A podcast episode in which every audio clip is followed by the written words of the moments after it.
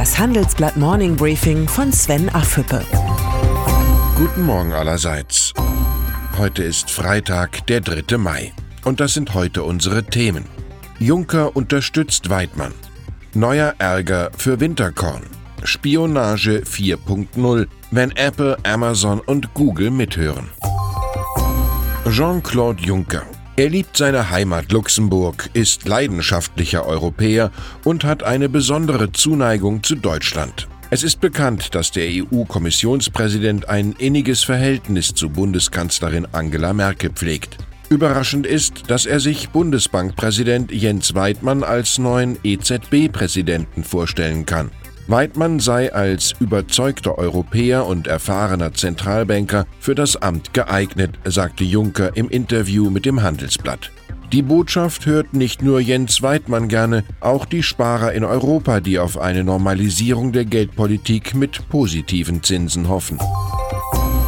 Ansonsten blickt der EU-Präsident reichlich sorgenvoll auf die anstehende Europawahl. Für den Aufstieg antieuropäischer Populisten sieht Juncker nicht nur die nationalen Regierungen in der Pflicht. Das Kernproblem sei vielmehr, dass die Europäer sich nicht mehr lieben. Die kollektive Libido sei abhanden gekommen. Junkers eindringliche Mahnung, die proeuropäischen Kräfte müssen zusammenhalten. Hoffentlich erkennen Europas Wähler den Ernst der Lage. Was sich in Europa ändern muss, darüber haben sich 30 kluge Frauen und Männer der Wirtschaft Gedanken gemacht. Das Ergebnis haben Handelsblatt Politikchef Thomas Siegmund und ich mit Unterstützung von United Europe in dem Buch Europa kann es besser zusammengefasst. Für die Buchvorstellung am kommenden Montagvormittag in Berlin konnten wir die CDU-Vorsitzende Annegret Kramp-Karrenbauer gewinnen. Die Veranstaltung ist ausgebucht, aber drei Karten konnte ich zurücklegen. Das Los entscheidet. Wer in Berlin dabei sein möchte, schickt eine E-Mail an afhüppe@morningbriefing.de. Die Visionen von Elon Musk haben die Finanzmärkte lange verzaubert, doch seit Jahresanfang ist die Tesla-Akte um 30 Prozent eingebrochen. Anspruch und Wirklichkeit klaffen zu oft auseinander.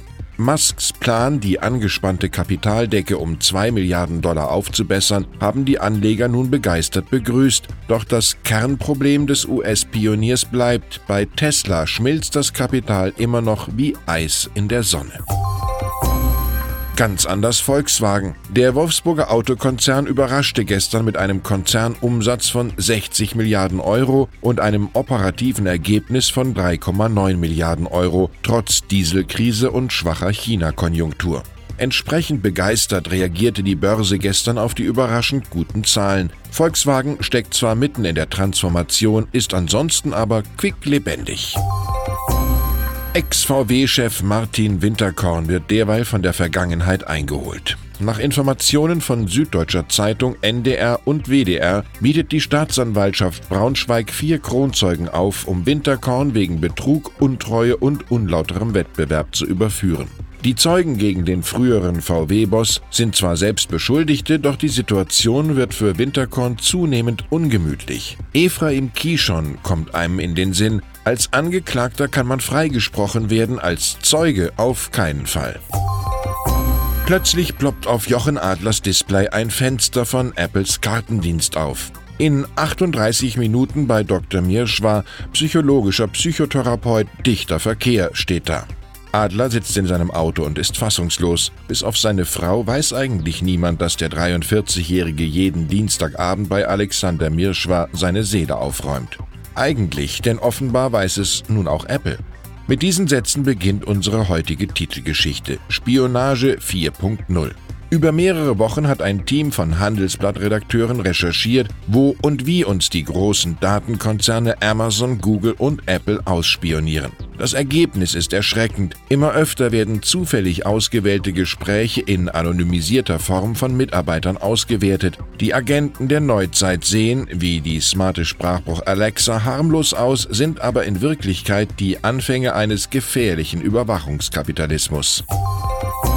Und dann ist da noch Kevin Kühnert. Für seine Gedankenspiele, große Konzerne wie den Autobauer BMW in Kollektiveigentum zu überführen, Gewinne zu vergemeinschaften und den Besitz von Wohnungseigentum drastisch zu beschneiden, hat der Juso-Chef heftige Kritik geerntet. Michael Frenzel, Präsident des SPD-Wirtschaftsforums, fordert sogar einen Parteiausschluss.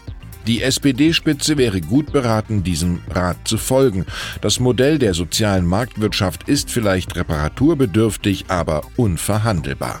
Ich wünsche Ihnen ein erholsames Wochenende. Herzliche Grüße, Ihr Sven Affüppe. Hören Sie nun noch unsere Highlights der Woche. Die Zahl der Woche ist 2,229 Millionen. Laut der Bundesagentur für Arbeit lag die Zahl der Arbeitslosen im April bei 2,229 Millionen, der niedrigste Aprilwert seit der Wiedervereinigung. Das Zitat der Woche kommt von Julian Assange. Ich möchte mich nicht freiwillig ausliefern lassen für Journalismus, der viele Preise gewonnen hat und viele Menschen geschützt hat. Der Gründer der Enthüllungsplattform Wikileaks lehnt seine Auslieferung an die USA weiter ab. Und unsere Persönlichkeit der Woche ist Juan Guaido. Der selbsternannte Präsident Venezuelas will den Despoten Maduro entmachten, doch ihm läuft die Zeit davon.